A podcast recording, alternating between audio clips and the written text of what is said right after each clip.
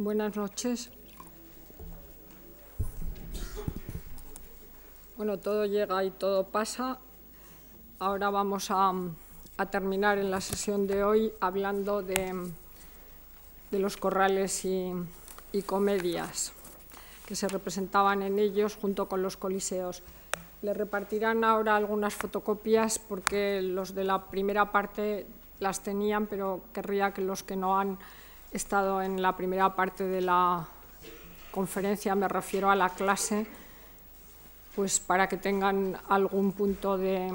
referencia en relación con la disposición de corrales y coliseos.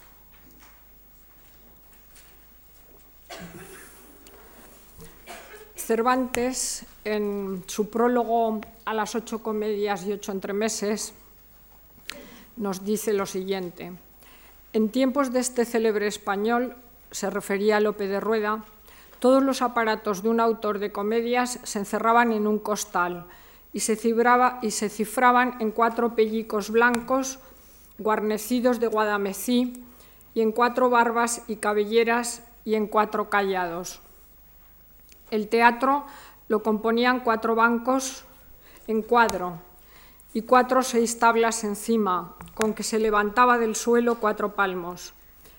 Ni menos bajaban del cielo nubes con ángeles o con almas. El adorno del teatro era una manta vieja tirada con dos cordeles de una parte a otra que hacía lo que llaman vestuario, detrás de la cual estaban los músicos cantando sin guitarra algún romance antiguo. Pero ese panorama teatral tan precario cambió radicalmente con la llegada de las compañías italianas y la presión de hospitales y cofradías para, establecer lugares fijos en los que se pudieran representar las comedias. España, que tuvo en tiempos de Felipe II los mejores arquitectos, imagínense el Escorial, ¿verdad?, tan cercano, no se decidió a edificar teatros como los de Italia hasta fechas tardías.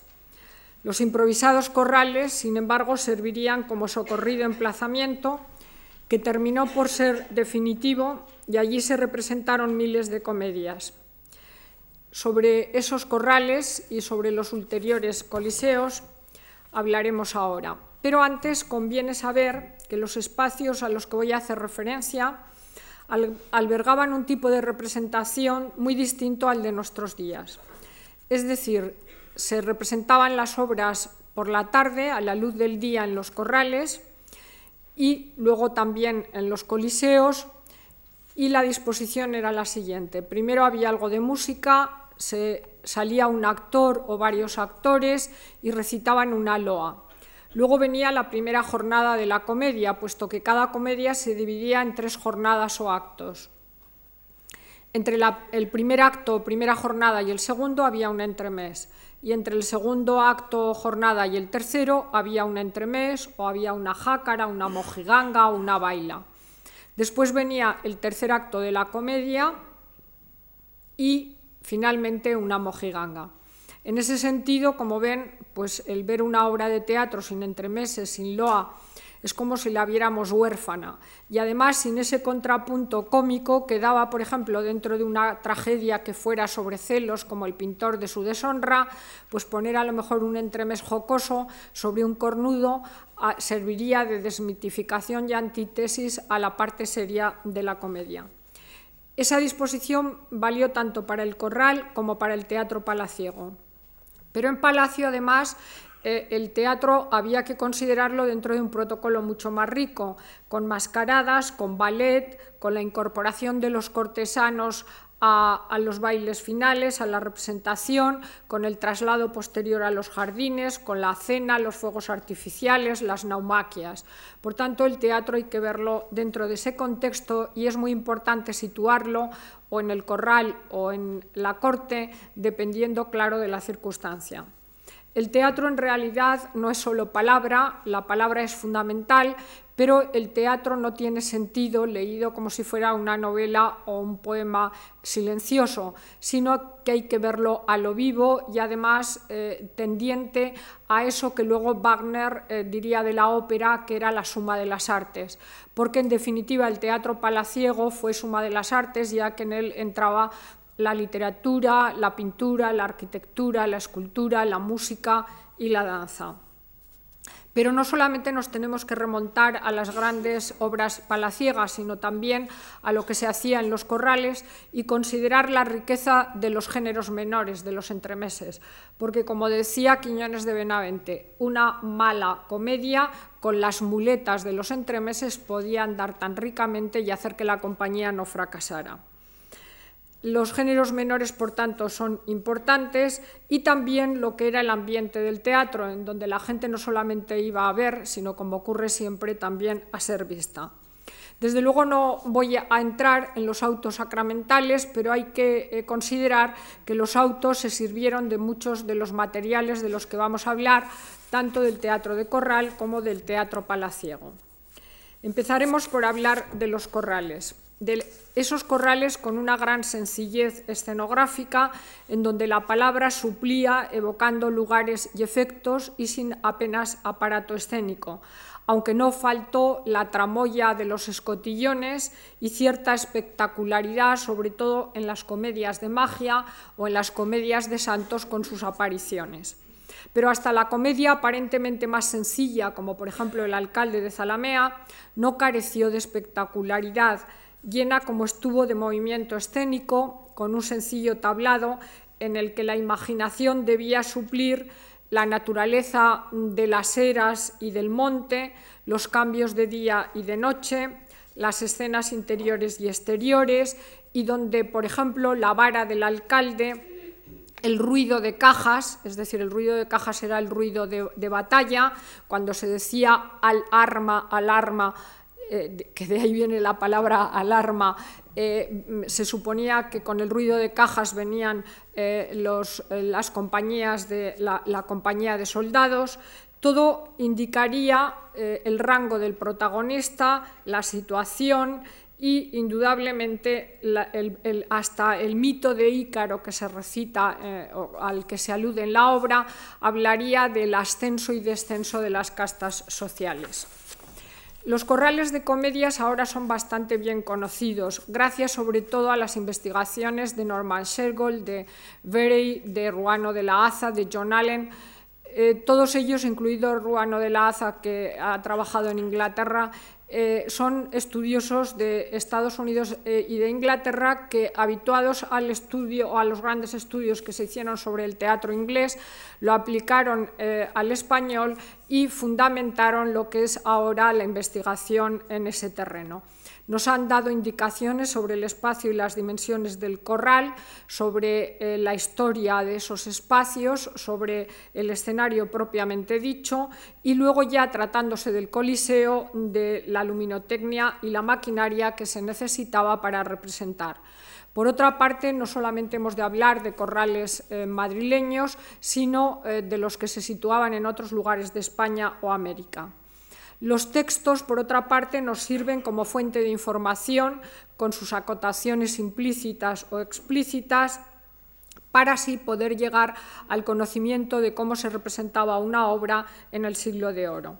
Desde luego hay que hablar también de la estrecha conexión entre los corrales españoles y los isabelinos, porque hay grandes paralelos entre unos y otros. Y también hay que ver las grandes diferencias entre el teatro de corral y el teatro de corte, aunque luego también haya muchos puntos de relación entre un modo de, o una forma de teatro y otra. En la actualidad, desde luego, conocemos muchos escenarios, no solo de los corrales madrileños de la Cruz y del Príncipe, sino también del hallazgo del corral de comedias de Alcalá de Henares, del de Almagro, que además se puede visitar porque se conserva prácticamente como fue, y de otros corrales como los de Sevilla, gracias a las investigaciones de Santogán y otros investigadores, de la Olivera de Valencia, de teatros de Toro, de, Zaragoza, de Calahorra, de Daroca, de, Barcelona, de Granada, de Murcia, de Málaga, de Cádiz, de Lisboa, porque los corrales se extendieron prácticamente por toda la geografía española y se reprodujeron pasmosamente de manera idéntica en América, en México o en Perú. Hemos, mm, por tanto, de, adentrarnos en la génesis del corral de comedias, que es una manera genuina de hacer teatro en España, pero que no dista mucho de la forma en la que también crecieron los teatros al aire libre en Inglaterra en la época de Shakespeare. La génesis del corral, eh, es decir, hay que tener en cuenta que el teatro del siglo de oro eh, surge de manera un tanto arbitraria y sin ninguna analogía con los teatros italianos, sino un poco aprovechando el terreno y sin mayores complicaciones. Pero antes de llegar a ello, mm, conviene hacer siquiera un pequeño panorama de cómo el teatro occidental mostró de sus orígenes medievales una estrecha vinculación con la Iglesia, unida sobre todo a los tropos de Navidad y de Pascua. El calendario teatral eh, estaba muy unido al religioso, de manera que, por ejemplo, en el siglo de oro, durante la cuaresma no había representaciones teatrales, aunque los actores eh, se preparaban para eh, la representación de los autos sacramentales con los ensayos. En la época de Felipe II, los actores quedaron vinculados al Estado, que monopolizó su actividad, pero mm, posteriormente la vinculación más estrecha fue sobre todo con los ayuntamientos de las ciudades, lo que favoreció indudablemente la profesionalización tanto de los poetas como de los directores de escena o de los actores. El corral de comedias en España, lo mismo que en Francia, nace vinculado a las cofradías, que tuvieron su auge en el siglo XV y que eh, ya creadas en la Edad Media estaban eh, o funcionaban, como saben ustedes, eh, por los oficios, es decir, cada oficio luego tenía su propia cofradía. En Europa ya hay cofradías de actores desde el siglo XIII en Italia o en Francia desde el siglo XV y luego en el siglo XVI. Allí en París se fundó la Cofradía de la Pasión de Nuestro Señor, que en 1547 fundó el Teatro del Hotel de Borgoña, con cuyas ganancias se eh, asistía a las necesidades de un hospital. Entonces tenemos ya una vinculación clara entre teatro y hospital, que también se va a repetir en España. Aquí las primeras cofradías vinculadas con el teatro son de la segunda mitad del siglo XVI, ya bien avanzada esta segunda mitad y, eh, porque en 1565 tenemos la Cofradía de la Pasión, que pidió el monopolio en Madrid para las representaciones teatrales con el fin de socorrer a los pobres. El cardenal Mendoza hizo de intermediario y el Consejo de Castilla dio su permiso a condición de que se hiciera un hospital de mujeres en la calle de Toledo. En mayo de 1568 ya hay noticias sobre un teatro permanente. Al principio se alquilaron unos terrenos, uno en la calle del Sol y otro en la del Príncipe, perteneciente a un tal Burguillos, otro en la casa de Cristóbal de la Puente, el Corral de la Puente, el de Valdivielso, el de una señora que se llamaba Pacheca, de tal manera que había cinco corrales en total que funcionaban de manera alternante, con grandes beneficios, que iban a pasar a eh, sostener los hospitales de la beneficencia. Gracias a ello surgió así un teatro mercantil con entradas pagadas, mm, reglado, que permitiría la profesionalización del actor. Otra cofradía importante es la Cofradía de la Soledad, que es una institución de socorro que en 1574 pidió también al Consejo de Castilla que se le diera parte de los beneficios para atender a sus necesidades. Gracias a ello, dos hospitales pudieron vivir de las ganancias del teatro. Y con tal ejemplo surgió esa estrecha relación cofradía-hospital-corral en toda España y también en México y en Perú, eh, donde se repite exactamente el mismo modelo. A veces luego las cofradías subarrendaban los corrales y los alquilaban por dos o cuatro años a partir de 1615 y luego el que lo controló más siempre fue el ayuntamiento eh, mm, que eh, eh, cogió la administración sobre todo de los teatros madrileños en 1638. Voy a hablar de una manera un poco general porque, claro, son datos muy finos en los que habría que perfilar en cada lugar de España, pero no me interesa tanto dar datos concretos como dar una idea general que se acerque a lo que los corrales fueron. Esos corrales de comedias o teatros permanentes al aire libre que son distintos de los lugares ocasionales que se improvisaron con anterioridad y que duraban lo que duraba una representación, como ese texto que he leído relativo a lo que Cervantes decía de la época del teatro de Lope de Rueda. Se crearon en los patios de las casas o corrales, como fue el caso de Madrid, o a veces en el patio mismo del hospital que sufragaban. Por ejemplo, caso de Zaragoza o caso del Hospital de la Santa Cruz y San Pablo en Barcelona o en Segovia, donde las representaciones se hacían en el patio del hospital. De ahí que también se llamen patios de las comedias. Se emplearon a veces mesones de fruta o pescado, como en Córdoba o en Granada. En Granada todavía en el mesón de la fruta se puede ver lo que fue el corral en tiempos y ahí hay un mercadillo mm, una o dos veces a la semana. Y realmente esta iniciativa de teatro estable tiene mucho que ver con el paso por España de las compañías italianas. Y no solo por España, sino por Francia y por Inglaterra, donde enseñaron mucho los actores de la comedia del arte. En España, desde luego, fue fundamental la compañía de Ganasa. En Inglaterra hubo también teatro al aire libre en las Inn Yards, eh, que conocerán ustedes porque son estas casas que son como pubs que hay en el campo y entonces ajustaban un escenario a la pared y la gente veía de pie o en sillas cogidas al azar la representación y allí acudían gentes de todo tipo mm, eh, eh, hasta que se configuró el teatro inglés, que ya tiene una forma, como luego veremos, muy parecida a la del corral de comedias español. ¿Qué era un corral? Nos lo podemos imaginar si pensamos eh, que el corral era el patio rectangular o cuadrado al que daba una manzana de casas y el escenario se adosaba a una de las paredes y sobre él convergían las miradas no solo de los que estaban de pie en el patio, sino los que se colocaban a mirar en los balcones y casas eh, colindantes desde las ventanas. Por tanto, está al aire libre y también se utiliza el patio mismo para lugar ocupado por los espectadores, colocando eh, asientos a los lados, eh, porque el escenario es tan alto que realmente no se pueden acercar los asientos al escenario porque entonces la gente no vería. Se acondicionan canales para el agua de los tejados, el suelo se adecua con cantos rodados, suele incluso haber un pozo porque es el pozo de la vecindad, y las representaciones dependían, claro, de la climatología, porque a veces se colocaban toldos para evitar el calor en verano, pero si llovía había que suspender la función.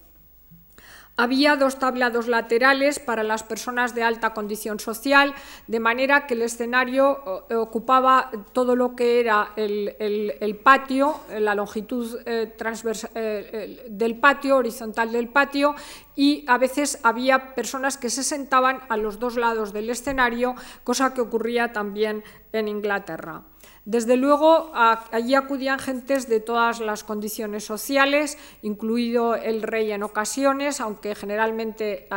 eh, veía la representación eh, por celosía oculto detrás de una ventana, pero bien podemos decir que estaban juntos pero no revueltos porque cada uno ocupaba su lugar, como luego veremos. Poco a poco se van haciendo obras, se van abriendo espacios laterales y entonces se van haciendo corredores abiertos como los que ofrecen, por ejemplo, las corralas, con barandillas o como habrán podido muchos de ustedes ver, ocurre en el Teatro de Almagro. Pero lo cierto es que eh, hacia el teatro no puede crecer mucho en sentido horizontal, más que abriendo cada vez más huecos para que eh, en, el frente y en los dos lados para ver la representación y lo que hacen es crecer hacia arriba, aumentando alguno de los pisos, porque claro, no son teatros construidos de nueva planta, sino, como estoy diciendo, adaptados a unas condiciones muy precarias. Hay dos corrales que van a ser el modelo de, la mayoría, que son madrileños, que son el Corral de la Cruz y el Corral del Príncipe. El Corral de la Cruz de 1579 y el Corral del Príncipe de 1583 van a ser fundamentales y a ellos voy a hacer referencia. El Corral de la Cruz, cerca mm, de, de la plaza de, del Ángel, estaba em, a 200 metros del Corral del Príncipe y al lado de la parroquia de San Sebastián, a la que en 1632 se acogieron los actores eh, eh, en la cofradía de la novena, donde además estaba la Virgen del Silencio.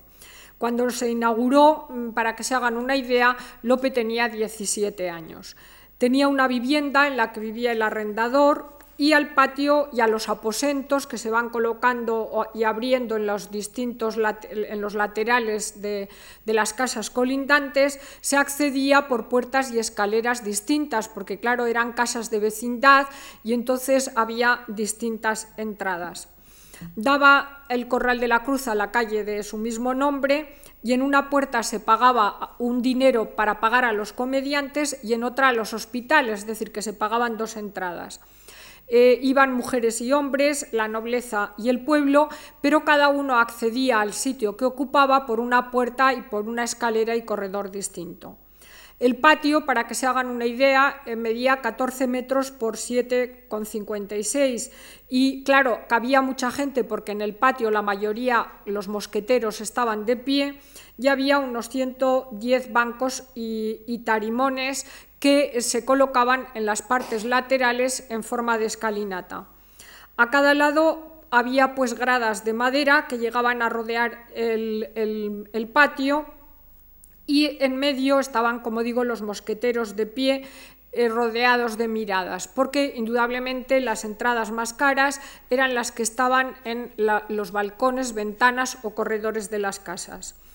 A, esos eh, lugares se les llamaba aposentos que formaban cuerpo en las paredes de los edificios y que se van abriendo cada vez más conforme avanza el tiempo. Son para la burguesía rica y la nobleza y a veces, eh, que a veces ven las representaciones tras las celosías. Algunos aposentos tienen su propia escalera y se accede a ellos desde otra calle por corredor diferente. Las reformas eran constantes, tendentes, claro, a que hubiera cada vez más huecos para cobrar más entradas, y las cofradías sufragaban los gastos de todos estos cambios, porque luego recibían el dinero de las ganancias.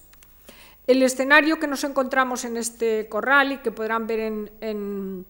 las fotocopias eh, contemplando el de Almagro, por ejemplo, tiene tres partes. Un balcón en la parte de arriba, las tablas propiamente dichas y la trampa.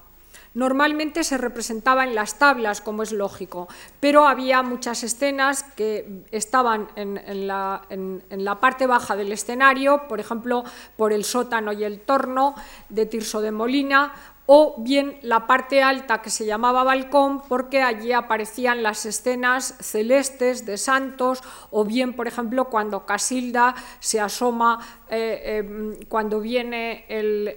el, caballero a rondarla y había, digamos, un nivel superior en el que se representaba. El escenario del Corral de la Cruz y el del Príncipe tenía un tablado central y dos tablados laterales que servían para colocar bancos en los que se sentaban también gente principal para contemplar la escena. También tuvo eh, ocasionalmente tablados laterales el Corral de la Montería de Sevilla. Desde luego la altura del escenario era superior a la de cualquier persona, eh, solía tener unos dos metros y medio. También el teatro inglés tiene una altura considerable, de manera que ese es un problema, ¿verdad?, porque no se pueden situar eh, asientos en la parte delantera. Eh, detrás del escenario, entre dos pilares y un tabique, se halla el vestuario de las mujeres, muy al alcance de las miradas o entrada del público y las eh, condiciones de ese vestuario femenino son muy pobres. Un banco o tablón y una ventana en la pared colindante. En el lugar ocupado por el vestuario hay sitio mm, eh, para las pesas de las apariencias de la maquinaria y un segundo corredor para las escenas de reja. Em, desde luego, el suelo de algunos corrales estaba desnivelado tres pies para así mejorar la visibilidad, es decir, que estaba un poco peraltado, como ocurre con esta sala, pero normalmente es un patio llano y sencillo, como el de cualquier eh, patio de vecindad. Otra característica del escenario de los corrales es la división tripartita de la fachada, es decir, que tenía una parte principal, un segundo nivel y un tercero. Y cada mm, eh, eh, esa tripartición horizontal, eh, vertical, perdón, se da también horizontalmente, de manera que son tres huecos más tres más tres, lo que hace una visión frontal de nueve huecos con sus cortinas respectivas que lo asemejaban a un escritorio, dice, claro, de los escritorios antiguos que tenían así un panel, como dice Lope de Vega, o a un juego de ajedrez. Lope, en lo fingido verdadero, eh, hace esa eh, comparación con las navetas y cortinas de un escritorio. Y se habla también de nichos, porque en cada uno de esos nichos podía haber una apariencia, es decir, se corría la cortina y, por ejemplo, en Doña Beatriz de Silva hay nueve apariencias distintas, una en cada de uno de esos nueve huecos, o ocho huecos en la vida de sueño o en La Dama Duende de Calderón. El escenario tenía dos puertas laterales, lo mismo que en el teatro inglés, a las que se hace referencias en muchas obras. Y mm, hay en medio de las dos puertas una cortina que se corre para las apariencias. Es decir, que, por ejemplo, cuando se desangra Doña Mencía en el médico de su honra, se hace abriendo la corriendo la cortina y entonces aparece allí Doña Mencía desangrada eh, por los celos de su marido. Detrás de, las puertas eh, se colocaban los actores al paño para salir o para escuchar algo y también se colocaba el apuntador. Mm, incluso eh, se emplea ese espacio entre las dos puertas para las apariencias. Por ejemplo, en la campana de Aragón de Lope de Vega, pues aparece Santiago a caballo, con los moros a sus pies, como una aparición celeste muy frecuente por, otro, por otra parte en las segundas y, tercera, y los terceros niveles de, a que he hecho antes referencia. Entre bastidores tienen lugar muchas cosas. Quiero decir que mm, eh, hay muchas escenas que no se ven y a las que se aluden, porque no hay que contar solo con lo que se ve, sino con lo que se imagina el espectador por medio de la palabra del actor que recrea lugares, espacios, tiempos, acciones a través de un decorado verbal, porque la palabra fue fundamental en los primeros años del teatro español, de los corrales, cuando no estaba invadido por las apariencias y las maquinarias italianas. Ni que decir tiene que no había telón de boca, que el escenario estaba dentro del eh, lugar ocupado por los espectadores y que todo ocurría a ojos vista, ya fuera en el corral del príncipe o en el corral de la cruz. Una descripción de cómo era un corral nos la proporciona el conde de Chac en su Historia de la literatura y del arte dramático en España. Los corrales eran patios que daban a las casas vecinas. Las ventanas de estos edificios contiguos, provistas ordinariamente de rejas y celosías, hacían las veces de palcos. Su número aumentó mucho con las que especialmente se construyeron. Las del último piso, o sea, las que estaban debajo del tejado, se llaman desvanes y las inferiores inmediatas aposentos, las de la parte de abajo. Debajo de los aposentos había una serie de asientos que se llamaban gradas y delante de estas el patio. En el fondo del corral se construyó un departamento para las mujeres del pueblo que se llamó Cazuela. Las damas principales ocupaban los aposentos. Dentro de ese espacio abigarrado del corral habría pues que considerar varios lugares. Uno de ellos es la tertulia que está encima de la cazuela a la que haré ahora referencia. La tertulia estaba enfrente del escenario normalmente y en la parte más alta, es decir, en el último desván. La ocupaban los tertulianos, que eran generalmente gente culta y religiosa, y a los que se les llamaba así porque eh, arremetían contra el teatro en los sermones, haciendo referencia al tratado de Tertuliano sobre los espectáculos, en donde se hablaba de su inmoralidad. Fue muy importante la tertulia a finales del 17 y principios del 18 y además de ahí viene precisamente la palabra tertulia en castellano. También hubo tertulia en el Coliseo de los Caños del Peral, que en el siglo XVIII sucedería a los corrales de la Cruz y del Príncipe, pero eso ya pertenece a la época de Moratín y no vamos a entrar en ello. Fundamental es la cazuela, que es el lugar ocupado para las mujeres y eh, eh, además hubo dos, por ejemplo, en el Corral del Príncipe, una estaba enfrente del escenario y había una mm, cazuela inferior y otra superior. Eh, entraban por una ventana muy, muy, estrecha que daba al patio y el nombre lo encontramos ya en 1642. pagaban en dos puertas porque tenían acceso distinto cada cazuela y era mm, desde luego más cara la cazuela superior que la inferior. Y ni que decir tiene que esta cazuela tiene todo tipo de anécdotas referidas pues, a hombres que se vestían de mujeres para entrar dentro de la cazuela, a cómo tocaban pitos y, llaves, eh, etcétera y mm, incluso a, la existencia de que para que cupieran más mujeres había un apretador, como ahora ocurre en el metro del Japón, para que eh, eh, pudieran caber el mayor número posible.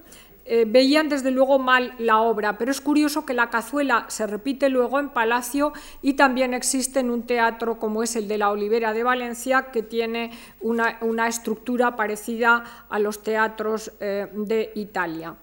Em, hay que decir eh, también al margen que se vendía aloja y fruta en una habitación eh, mm, que había en el, teatro. La loja era una bebida que se hacía con miel, canela, clavo, mm, nuez moscada, pimienta y, agua, que debía ser un precedente de la Coca-Cola y eh, se vendían eh, dulces, avellanas y dátiles. Por eso a veces había lo que dice Mm, eh, mm, Quevedo en el Buscón una auténtica batalla naval, pero no, con B, ¿no? Eh, porque eh, echaban todo tipo de cosas al escenario cuando la obra no iba bien. Por eso mm, es evidente que la cazuela ocupa un lugar sustancial y hacia ella dirigen muchos versos los recitantes. También estaba el aposento de Madrid con las autoridades, y luego los mosqueteros de pie que eran muy temidos porque entre la cazuela y los mosqueteros podían hacer fracasar una obra.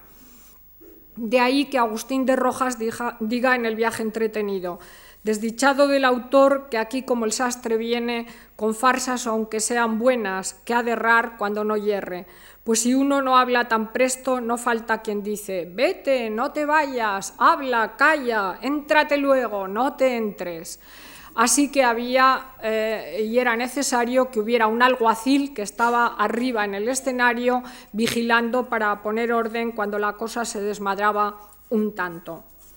Em, el corral, por tanto, es suma de compartimentos estancos con entradas aparte y desde luego se repitió su esquema también en América, donde hubo corrales a finales del 16 el primero es el de la Ciudad de México y luego también nos encontramos con otro en Lima. Y pronto se extendieron por todas partes al abrigo de los hospitales y muchas veces con una modestia que incluso superaba a la ya de por sí precaria situación de los corrales de la península. Tienen también aposento para las mujeres y además muchas compañías españolas se marchaban hacia las Américas para hacer sus ganancias, de manera que las mismas obras que se representaban aquí se representaban allí. De gran interés al respecto es el Hospital de Indias de México, que tenía un orden de aposentos y que acabó quemándose, porque la historia de los corrales y coliseos españoles casi siempre es el fuego. Es eh, una tragedia consabida que ha perseguido siempre al teatro a través de los siglos. También deberíamos considerar el Corral de Puebla, el de Veracruz, el de Zacatecas. No me puedo entretener en ello, pero es interesante cómo el modelo peninsular se repite no solo en autores, obras y comediantes, sino también en la estructura.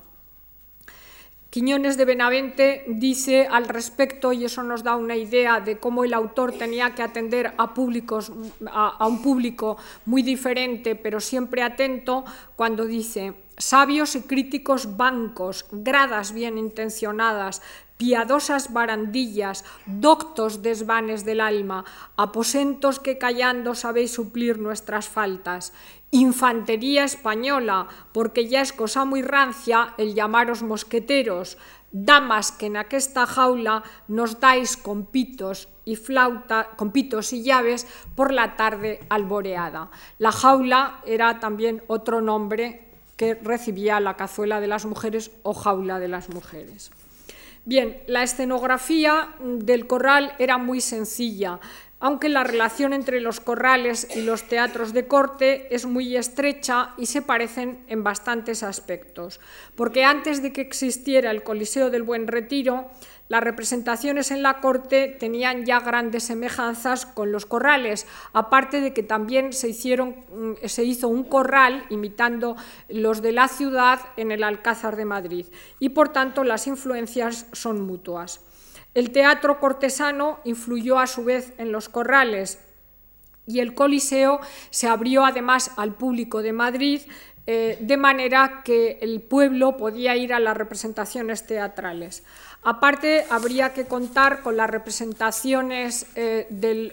particulares que se hacían en las casas de los nobles, las representaciones en los conventos y mm, eh, además con el teatro de universidad y el teatro jesuítico. Entre los teatros españoles cabe citar algunos casos singulares. Eh, diría, mm, me remitiría, porque por falta de tiempo no me puedo detener mucho, en el corral, eh, perdón, en el Teatro de la Olivera de Valencia, que es mucho más em, mm, rico que los corrales eh, de los que estoy hablando, porque es un teatro cerrado con forma de ochavo, como verán en el plano, y que además tiene asientos en número de, de, 300, de 372 que rodean todo el escenario como si fuera un teatro moderno. Tiene luz artificial y por tanto puede tener representaciones todo el año. El Teatro de la Olivera de Valencia, lo mismo que el Coliseo de, Sevilla, es un teatro de influencia italiana que está ya mm, dentro de las reglas de la arquitectura renacentista y que no tiene la precariedad del corral. En Sevilla también hubo que contar con coliseos, que mm, parece uno de ellos incluso anterior a la olivera, y que tienen ya techumbre y tienen luz artificial y están ricamente adornados. Pero mm, antes de hablar de los coliseos propiamente dichos, lo que sí he de decirles es que el, escenario y la configuración de los teatros ingleses es muy semejante al corral que Lope y Shakespeare triunfan a la vez, lo mismo que triunfa el Corral del Príncipe y de la Cruz, y en Inglaterra, en Londres, que es la ciudad más eh, fructífera en teatros, el, León Rojo, The Red Lion, eh, The Swan, el, Cisne, The Globe Theatre, que por cierto ahora lo han reconstruido magníficamente, y si van ustedes a Londres no dejen de ver una representación de Shakespeare en el Globo, porque es una maravilla. Pero es un teatro reconstruido totalmente, porque según planos antiguos. En cambio, aquí en España tenemos la inmensa ventaja de contar con eh, un corral de comedias auténtico como el de Almagro y uno bien cercano como es el de Alcalá de Henares, al cual, como decía Beri, había que, llamarlo algo así como la piedra roseta de los teatros europeos, porque cuando en 1981 iban a tirar el cine Cervantes, se descubrió que había allí eh, fundamentos de un teatro anterior, unos chicos jóvenes hicieron una investigación en el archivo, y entonces se paralizó la, la, obra, que más bien parecía que iban a tirarlo del todo, y entonces se reconstruyó y es el único caso en toda Europa en donde arqueológicamente se puede ver tres niveles, es decir, uno, el corral propiamente dicho, tal y como se lo he descrito muy someramente, que se edificó en 1602, un segundo nivel que es con las reformas y el,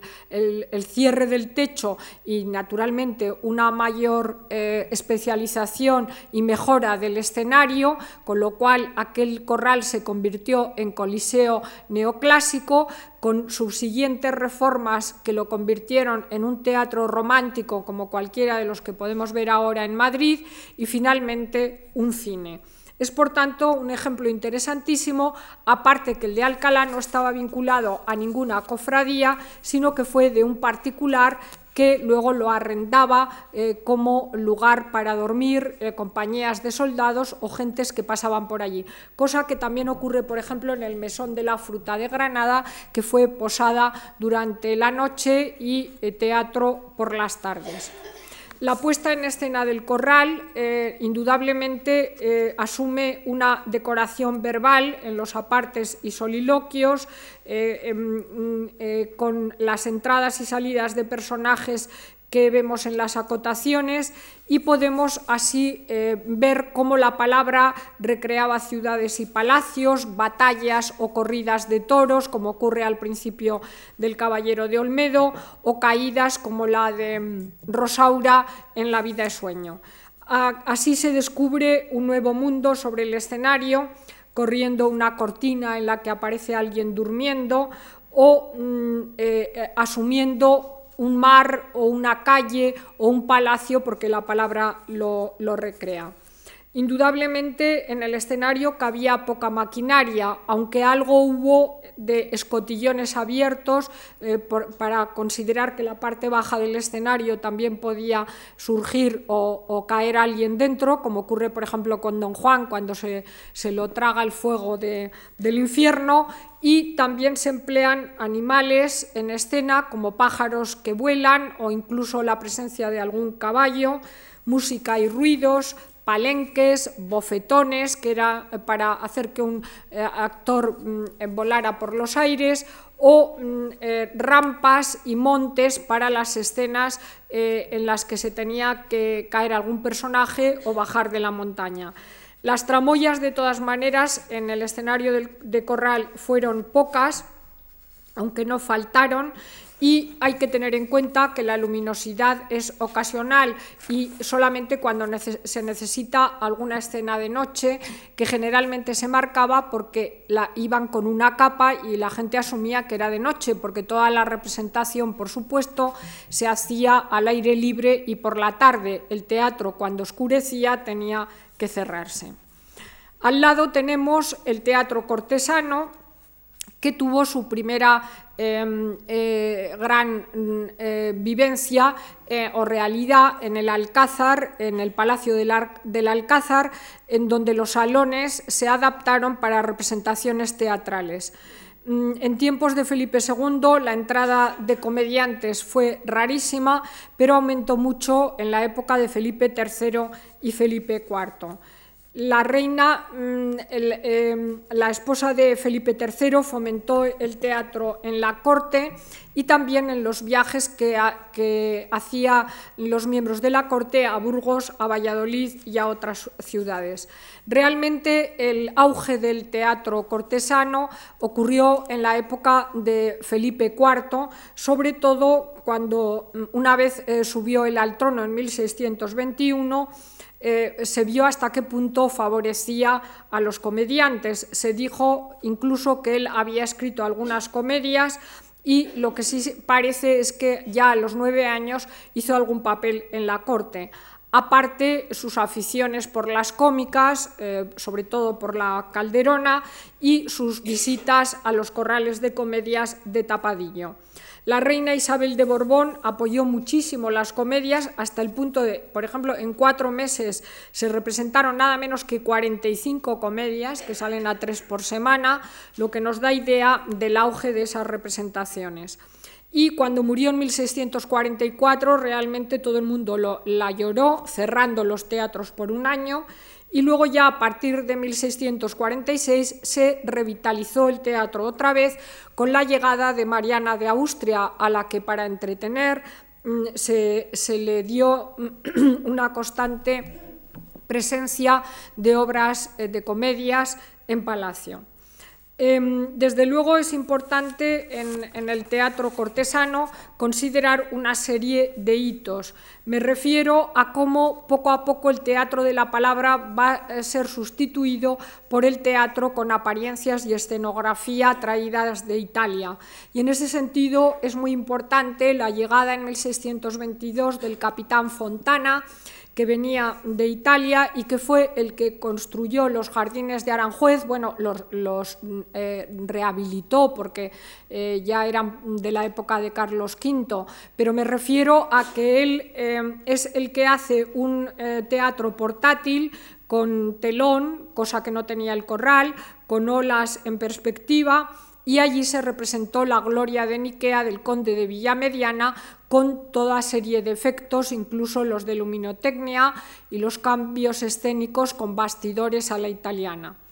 También es muy importante la llegada de Cosmelotti en 1626, un gran escenógrafo italiano, y por supuesto la llegada posteriormente de Baccio del Bianco, que será el gran escenógrafo que llevará la puesta en escena de una gran parte de las obras de Calderón. Eh, eh, fue Cosmelotti el que puso en escena la selva sin amor de Lope, con un mar en perspectiva, con fuegos artificiales, con peces que se movían sobre un mar con olas en movimiento y que hizo que una Venus volara sobre un carro eh, por la parte alta del escenario. Cuando llegó Bacho del Bianco, la escenografía ya llegó a su culminación con obras tan extraordinarias como Andrómeda y Perseo o La fiera, el rayo y la piedra. De La fiera, obra que edité yo hace ya algunos años, se conservan además dibujos estupendos, aunque no son de la representación madrileña, sino de otra que se hizo eh, en, la época de Carlos II en Valencia. Luego ya habrá otros escenógrafos, eh, tanto eh, españoles como eh, italianos, y realmente a partir de 1655 escenógrafos como José Caudí y Gabriel Jerónimo ocupan el lugar de los italianos y mm, desde luego avanzan mucho en el aparato y en la escenificación. La época del reinado de Carlos II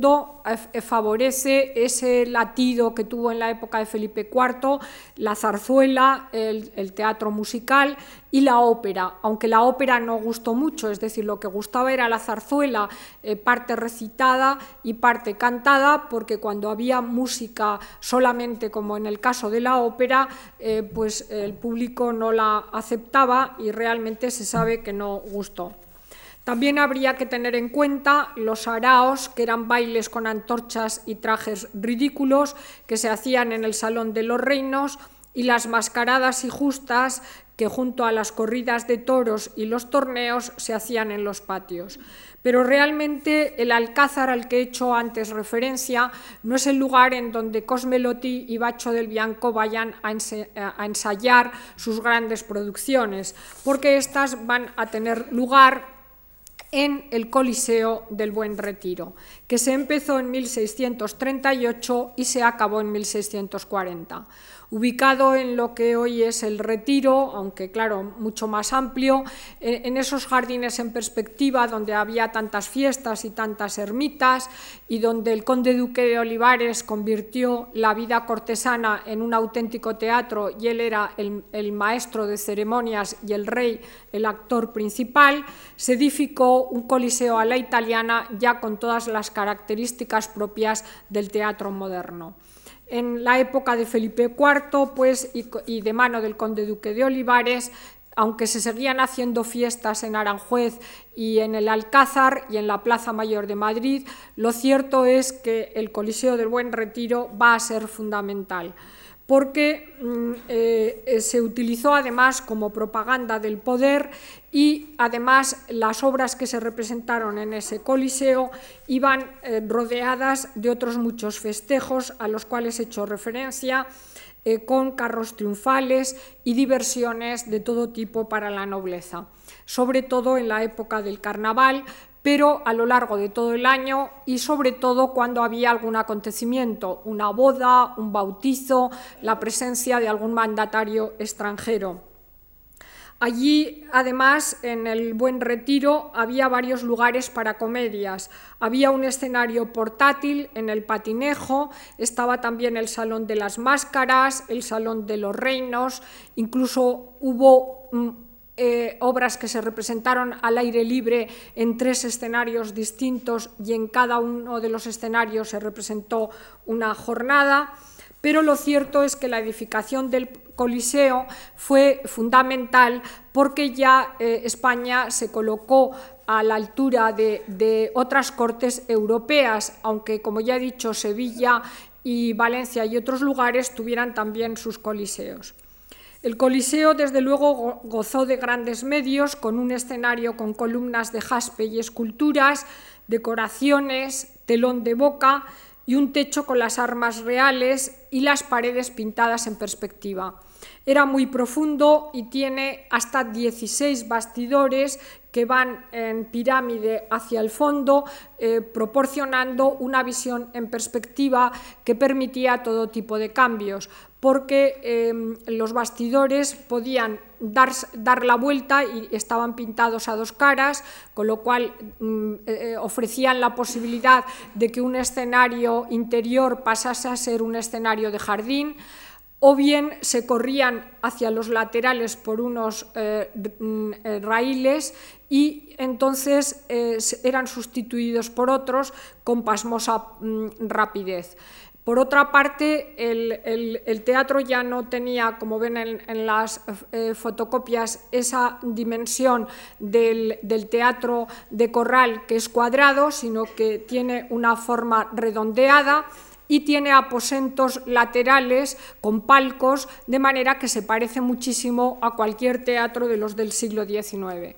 Lo más interesante es que, pese a ser un teatro a la italiana, tiene también cazuela y la cazuela se coloca debajo del em, eh, palco ocupado por los reyes. Eh, incluso hay muchas anécdotas, por ejemplo una en la cual se soltaron ratones en la cazuela de las mujeres para que los reyes se divirtieran eh, mientras tanto pero mm, es curioso que no, eh, no, se acababa de ver bien la puesta en escena desde el aposento de sus majestades y entonces se hizo una especie de baldaquino enfrente del escenario donde se colocaba el rey y la reina, de manera que la sala era como una especie de doble teatro con un escenario que era el que ocupaban los reyes y enfrente el escenario propiamente dicho.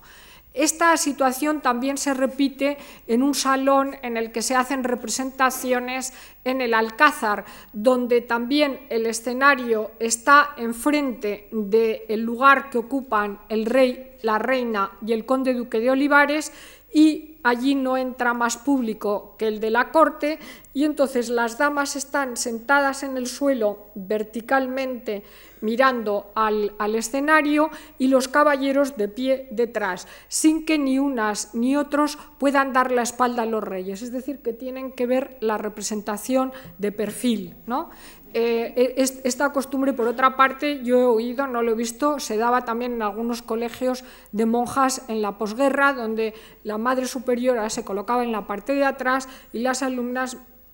se situaban de medio lado. Lo cierto es que los grandes medios del mm, eh, Coliseo del Buen Retiro eh, mm, permitieron representaciones fastuosas que indudablemente eh, asombran porque casi parecen imposibles sin los medios electrónicos que hay en la actualidad. En el Coliseo se utilizaron cuevas y grutas con monte para despeñarse y toda clase de maquinarias para mudar el escenario invenciones que venían de Italia y que conformaron una gran comedia de espectáculo. Hubo mucha literatura en torno al buen retiro, que se hizo además a expensas de gastos y tributos sin cuento. Lope, desde luego, alabó mucho eh, en sus obras el Coliseo, incluso Calderón escribió un auto sacramental que se titulaba El nuevo Palacio del Retiro para el Corpus de 1634, en donde el Buen Retiro aparece nada más y nada menos que como la Nueva Jerusalén, Dios es el Rey y la Iglesia la Reina, y el hombre con mayúsculas, es decir, la humanidad, es el conde duque de Olivares y el judaísmo el judío errante. Les ahorro el argumento porque, como comprenderán, es lo de menos. Lo importante es ver cómo se alegoriza esta construcción arquitectónica que todos los poetas de España eh, alabaron hasta extremos realmente increíbles. Dice Pellicer a este respecto en una relación. Los reyes se entretienen en el buen retiro oyendo las comedias en el Coliseo, donde la reina Nuestra Señora, mostrando gusto de ver silbar a las mujeres, se ha ido haciendo con todas malas y buenas esta misma diligencia. Asimismo, para que viese todo lo que pasa en los corrales, en la cazuela de las mujeres, se ha representado bien a lo vivo, mesándose y arañándose unas, dándose valla a otras y mofándose los mosqueteros. Es decir, que es curiosa esta simbiosis de pueblo llano y de monarquía que hay en el Coliseo, porque finalmente se copia la cazuela y las costumbres del corral y además, eso sí, pagando, el pueblo llano puede ir algunas veces al palacio, cosa que desde luego no ocurría en otros lugares de Europa. Lo cierto es que este teatro de apariencias, con tanta maquinaria, con luminotecnia, con huevos de con actrices y actores de primer grado, deja un poco aparte lo que es el texto de los escritores. De ahí que el pobre Lope se queje en una de sus obras estableciendo un diálogo entre dos personajes alegóricos, por supuesto. Uno es el que hace de teatro y otro es un forastero. Dice el teatro, ay, ay, ay, ay, ¿de qué te quejas, teatro? Ay, ay, ay, ay, ¿qué tienes? ¿Qué novedad es esta? ¿Estás enfermo? Que parece tocador ese que tienes en la frente. No es sino una nube que estos días me han puesto los autores en la cabeza. Pues ¿qué puede mover tales cosas? ¿Es posible que no me veas herido, quebradas las piernas y los brazos, lleno de mil agujeros, de mil trampas y de mil clavos? ¿Quién te ha puesto en ese estado tan miserable? Los carpinteros por orden de los autores.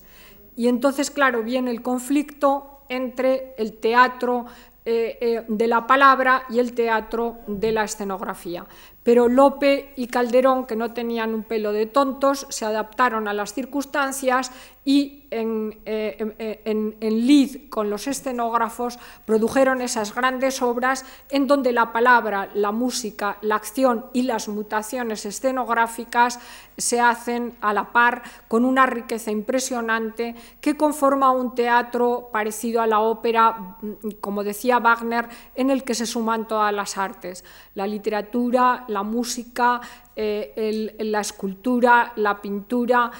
y también, claro, la danza, porque el teatro de, de, corte se asemeja al del corral. Se abre con una loa, luego viene la primera jornada, un entremés, segunda jornada, entremeses o jácaras, tercera jornada y una mojiganga. Lo que ocurre es que las obras de palacio no son solo las que se representan en los corrales, sino obras escritas a veces para el cumpleaños de la reina, con música, con eh, ballet, y entonces en vez de durar tres horas, que era lo que duraba todo eso en el corral, duran a veces hasta siete horas, que es lo que duró la fiera, el rayo y la piedra en una de sus representaciones teatrales. Así se conformó la, comedia mitológica de Calderón, pensada para los espacios del Coliseo. Lamentablemente, la idea que tenemos del teatro del siglo de oro es sesgada y precaria, limitada a unas cuantas obras de los miles que se representaron y haciendo caso omiso de ese teatro fastuoso que fue envidia de toda Europa y en donde la puesta en escena eh, tenía una gran fastuosidad esa que le dieron los eh, escenógrafos italianos y que evidentemente retrata un mundo mm, teatral rico, variado y sobre todo, como diríamos hoy, espectacular. Eh, para terminar, les haré referencia a, a,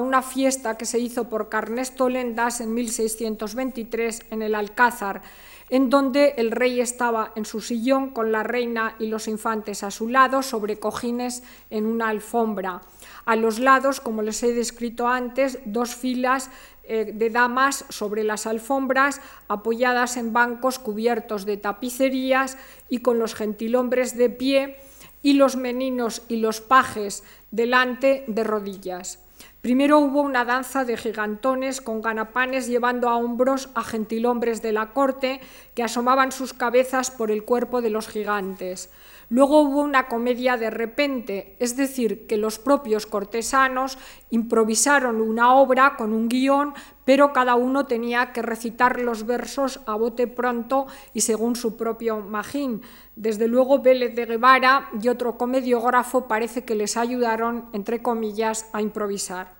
Luego hubo una comedia de aldea con hombres vestidos de mujeres y un juego ridículo de sortija eh, para que vean cómo para esos años ya era absolutamente risible la pretensión de Don Quijote que tuvo cuando en 1605 y parte del Quijote de 1615 aspiraba a ir a Zaragoza a, a correr la sortija en el coso zaragozano. Luego hubo danzas, cantares y bailes de pajes, entre meses hechos por actores profesionales, por cuatro compañías, un coro formado por todos los actores de las compañías,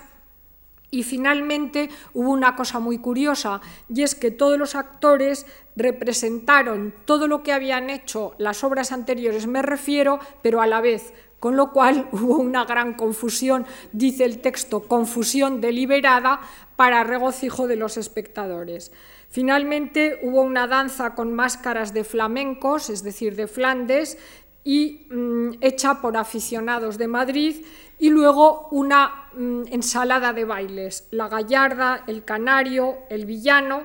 y para terminar como colofón un torneo y una danza de matachines. Evidentemente ese mundo de la corte es muy distinto al del corral, en donde la gente iba con menos pretensiones, pero quizá a ser menos asombrado por los ojos y más asombrado por el oído. En un dictamen de 1648, y creo que nos hace ello buena idea de cómo era el teatro de la época, se dice así. Van allí a ver lo adornado del teatro y las apariencias, y la variedad de los trajes, lo artificioso de las jornadas, lo conceptuoso de los versos, el bien sentir de las frases, lo articulado de las voces, lo accionado de los representantes y lo entretenido de la graciosidad con que divertidos no discurren en las imposiciones. En fin, un poco rápidamente he tratado de ofrecer una visión superficial del espacio escénico barroco y de sus componentes. El resto es literatura. Quiero decir obras teatrales, comedias, tragicomedias, entremeses, a las que darían vida los actores en presencia del público. Acercarse al teatro es crear una ilusión, pero ¿qué otra cosa es la literatura? A lo largo de estas ocho sesiones he tratado de presentar ocho perfiles del barroco,